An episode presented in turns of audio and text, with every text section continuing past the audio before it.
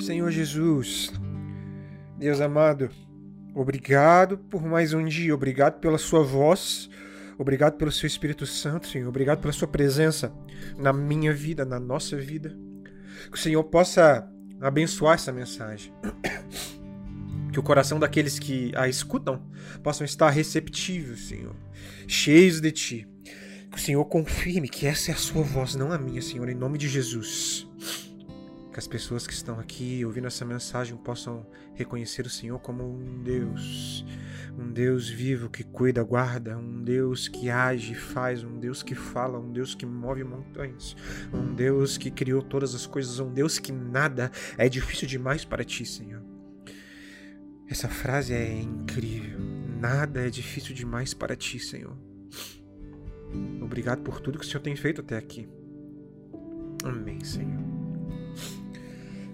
Livro de 1 Samuel, capítulo de número 16. Sabe, queridos, eu adoro a história dos reis. Davi, Saul, Gessé, Gessé não. Gessé é outra pessoa. Mas Davi, Saul, Manassés, Josias, Ezequias, Zedequias, Acabe. Eu adoro as histórias dos reis. Tanta coisa para aprender. Sabe, aqui nós vamos ler um versículo eu estou dando essa breve introdução porque eu vou ler ele para vocês. E eu vou contar um testemunho na sequência. E aí eu volto com a mensagem e com o entendimento dela. Então fica comigo até o final, porque eu tenho certeza que Deus vai abençoar muito a sua vida aqui hoje. Amém? Livro de 1 Samuel, capítulo de número 16, a partir do verso 5. E ele disse: Pacificamente vim para sacrificar ao Senhor. Santificai-vos e vinde comigo ao sacrifício. E ele santificou Jessé e os seus filhos e os chamou ao sacrifício. E sucedeu que, quando eles chegaram, ele olhou para Eliabe e disse: Certamente o ungido do Senhor está diante dele. Porém, o Senhor disse a Samuel: Não olhe para sua aparência, nem para a altura da sua estatura, porque eu o recusei, pois o Senhor não vê como vê o homem. Pois o homem olha para a aparência exterior, mas o Senhor olha para o coração. Eu vou parar por aqui. já tá bom demais. Sabe, esse aqui é a história de quando Samuel foi ungir o próximo rei. Deus tinha falado para Samuel: Samuel, Saul não vai ser mais o rei. Eu vou te mandar para casa de um homem chamado Jessé. E você vai de um dos filhos dele escolher o rei, e eu vou te dizer qual vai ser. E é incrível porque quando, quando Samuel chega na casa de Jessé, ele fala: Olha, eu vim sacrificar, eu vim pacificamente, a gente vai fazer um sacrifício aqui ao Senhor. Então chama os seus filhos para o sacrifício. E Jessé junta todos os filhos, menos um. E Jessé sabia o que ia acontecer ali. Ele foi avisado previamente. Jessé sabia que um dos seus filhos seria rei. E ele trouxe todos os filhos, exceto um. E é engraçado porque quando ele trouxe o primeiro mais velho, primogênito, Samuel olhou para a aparência dele e falou: É esse daí com certeza. Eliabe o nome. Um homem formoso, de grande estatura. Esse é o rei. Isso é o mal, sabe? Nós olhamos com os olhos humanos, nós olhamos com os olhos carnais, nós olhamos para isso o tempo todo, nós olhamos para nós mesmos com os olhos carnais. Às vezes nós nos olhamos no espelho e falamos: Nossa, quem sou eu? Nós desconhecemos o que tem de verdade dentro do nosso coração. Nós desconhecemos o que Deus tem pra gente, o que Deus sonda no nosso coração. Nós desconhecemos isso. Nós julgamos as pessoas pelos erros que elas cometem. Nós julgamos as pessoas pelas aparências que elas mostram ter. Sabe, querido, o diabo tem uma aparência incrível. Você se impressionaria se você visse ele. Você julgaria ser uma pessoa boa, reta, incrível, um ser de luz, um anjo. Mas ele é o diabo. É muito incrível, né?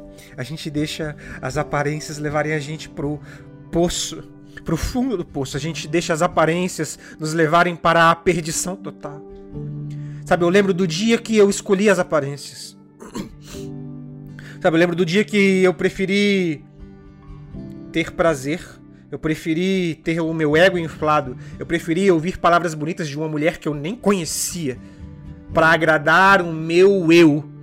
Isso aparentemente era tão certo e prazeroso. Era tão bom e justo. Eu menti para que isso continuasse acontecendo, para que o meu ego fosse massageado. E pareceu tão certo e justo. Aparentemente. Talvez festas, prazeres sexuais, álcool, drogas, escape da realidade, diversão, diversão e nada de determinação. Isso parece tão confortável.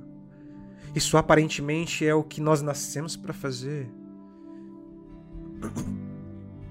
Essa é a maior mentira que existe.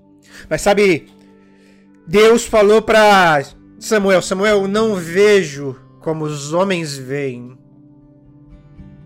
E graças a ele que ele não vê. Sabe, porque depois que eu cometi todos esses erros, eu me achei a pessoa mais terrível da face desse planeta Terra.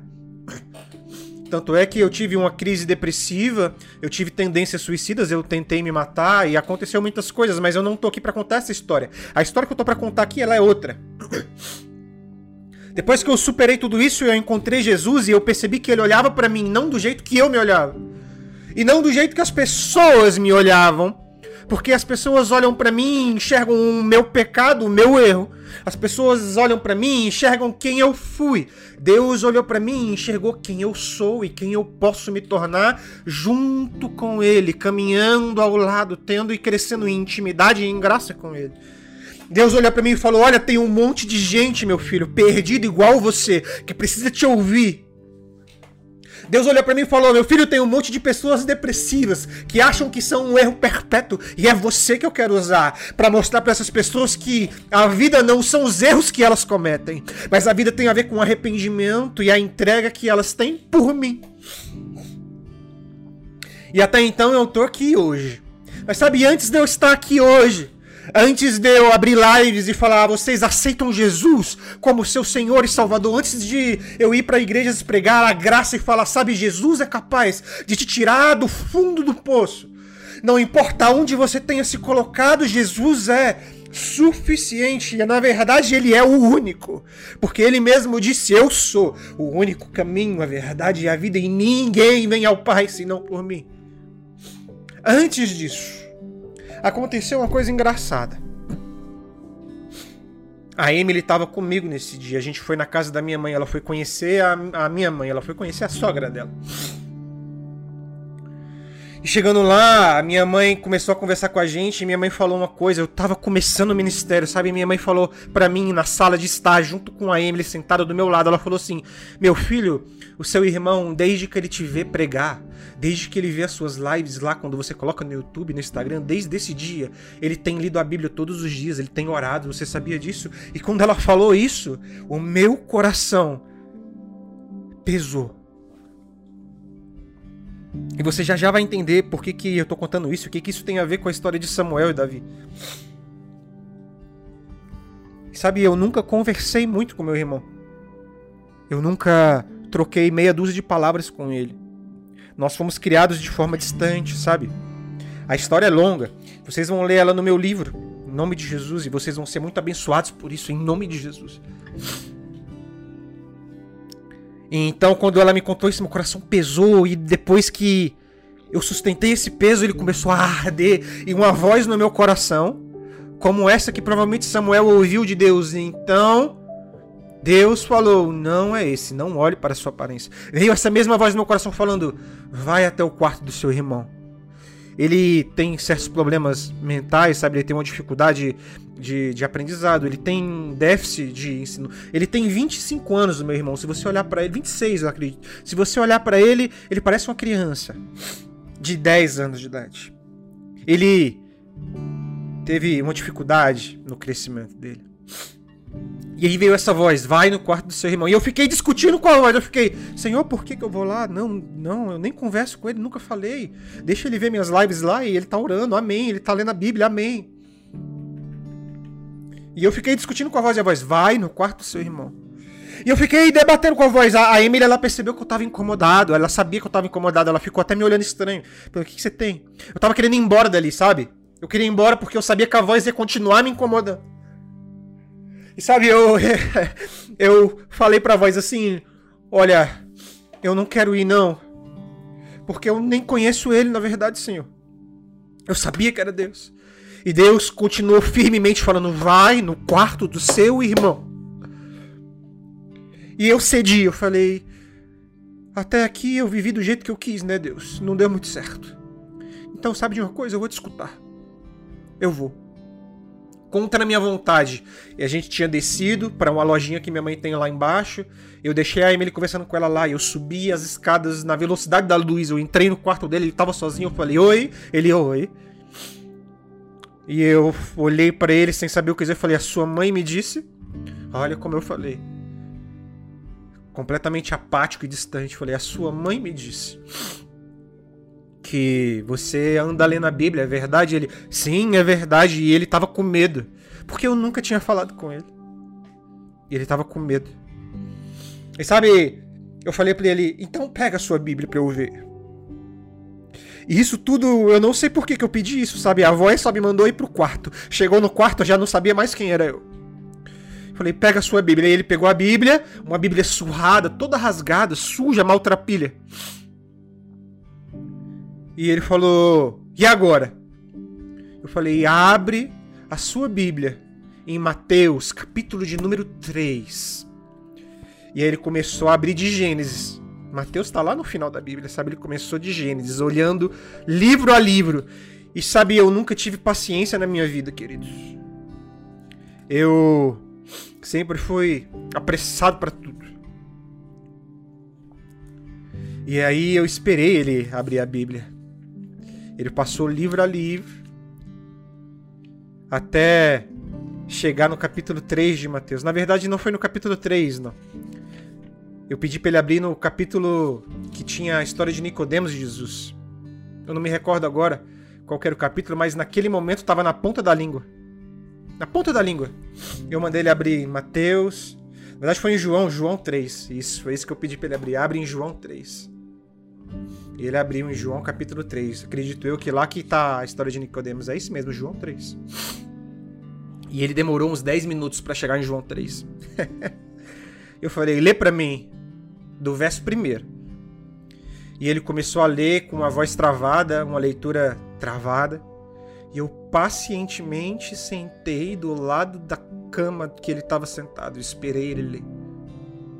E ele leu até a parte que Jesus disse para Nicodemos: "Você precisa nascer de novo". E aí quando ele chegou nessa parte eu falei: "Pode parar". E aí eu olhei pro meu irmão e falei assim: "Sabe, Maurício, esse é o nome dele. Jesus estava explicando para esse homem chamado Nicodemos o que era nascer de novo. Você sabe o que é nascer de novo? E ele: "Não, não, não sei". Falei: "Nascer de novo é nunca mais fazer o que você fazia antes. Sabe, deixa eu te contar uma história, Maurício. Nós somos pecadores, eu e você somos pecadores. A sua mãe, a nossa mãe, é pecadora. Todos nós, a vovó. Sabe a vovó? Eu sei, a vovó é pecadora também. Sabe, isso se estende para todo mundo. Nós falhamos, sabe? Nós mentimos. Você já mentiu pra vovó alguma vez? Ele, já, já. Falei, pois é, isso é errado, sabia? Eu também já menti. Sabe, nós pensamos coisas ruins. Você já pensou coisas ruins? Ele já, já pensei coisas ruins. E sabe, dentro de mim algo queimava assim, eu ficava querendo chorar o tempo todo. Mas eu me contive, eu falei, pois é, isso é errado. E sabe de uma coisa? Esse Jesus que estava falando com Nicodemos, ele falou nascer de novo. E o que ele quis dizer com isso é que nós precisamos abandonar esses erros e precisamos abandonar aceitando esse Jesus que estava sentado com Nicodemos naquela noite conversando com ele. Esse Jesus ele morreu por mim e por você, Maurício. Você sabia disso? Ele não. Eu falei, pois é, ele morreu. E sabe por que, que ele morreu? Ele, por quê? ele morreu porque o que nós fazemos de errado, nós não poderíamos prestar contas a Deus.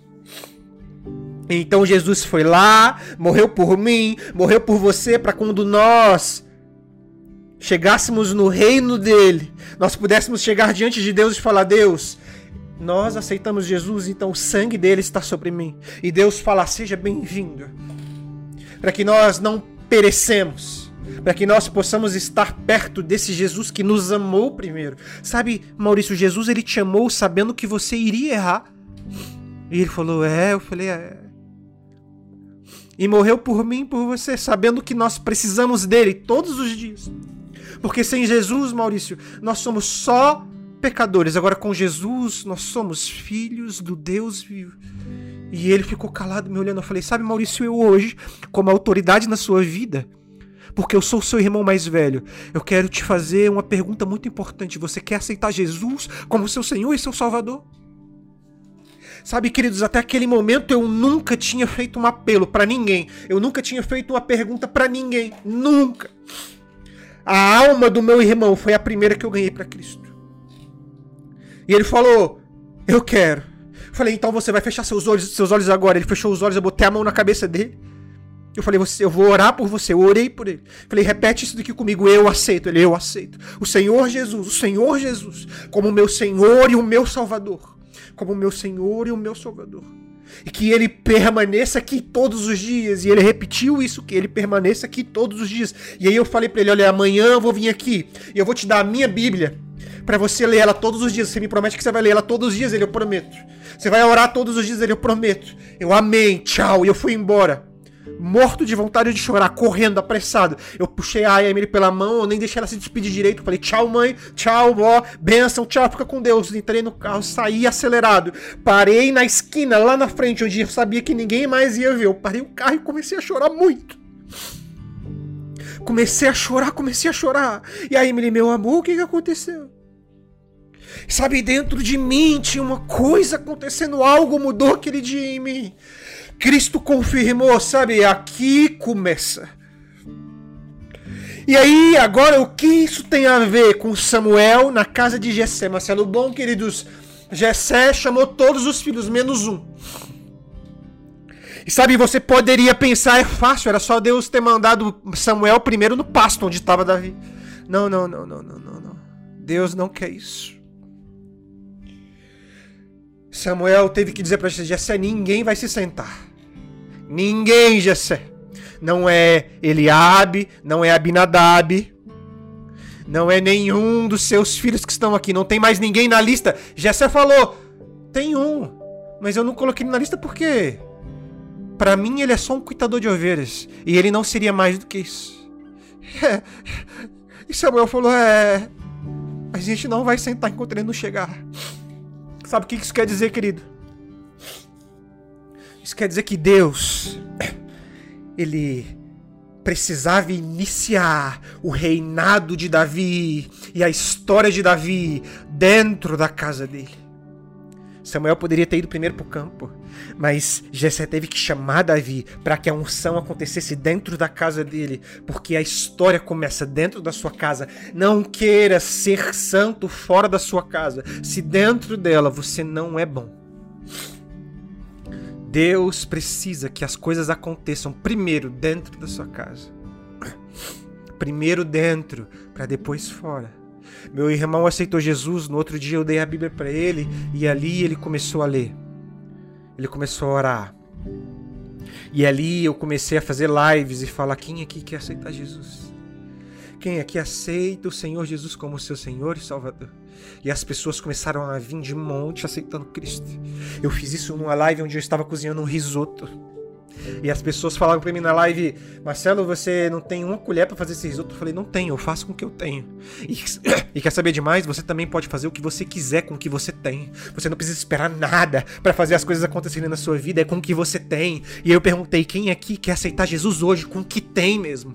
Com os erros que tem, com as falhas que tem? Quem é que quer aceitar Jesus aqui hoje? E cinco, seis pessoas numa live onde eu estava cozinhando um risoto aceitaram Jesus. E isso não é de mim. Isso não é meu. Isso é a minha disponibilidade. Sabe, queridos, Deus ele não quer corações perfeitos, ele quer corações disponíveis. Ele quer corações que o aceitem e permaneçam. Sabe, você pode continuar errando, mas cometa erros novos. Se arrependa dos que já passaram e permaneça em Cristo.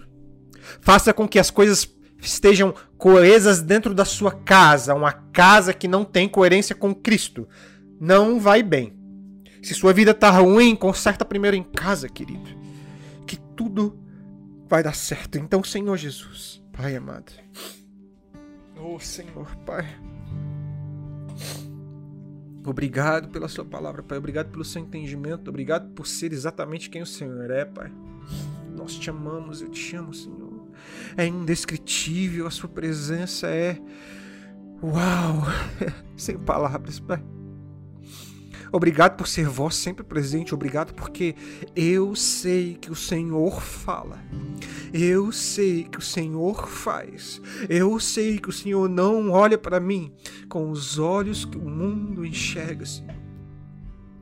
Eu sei que o Senhor não olha para as pessoas que estão ouvindo essa mensagem com os olhos que o mundo enxerga. Se o mundo enxerga pecado, o Senhor vê oportunidades. Se o mundo enxerga erro, o Senhor verá aprendizado.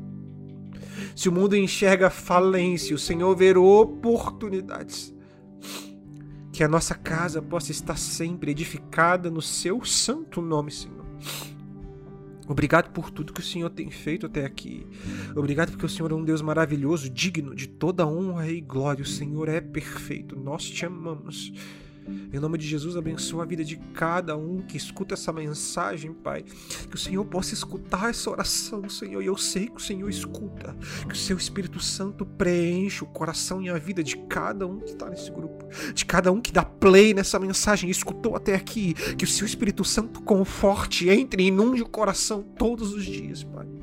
Que o Senhor seja suficiente alimento. Que o Senhor seja presente todos os dias, Pai que a sua voz possa ser ouvida no lugar da voz do mundo. Amém, Senhor. Amém.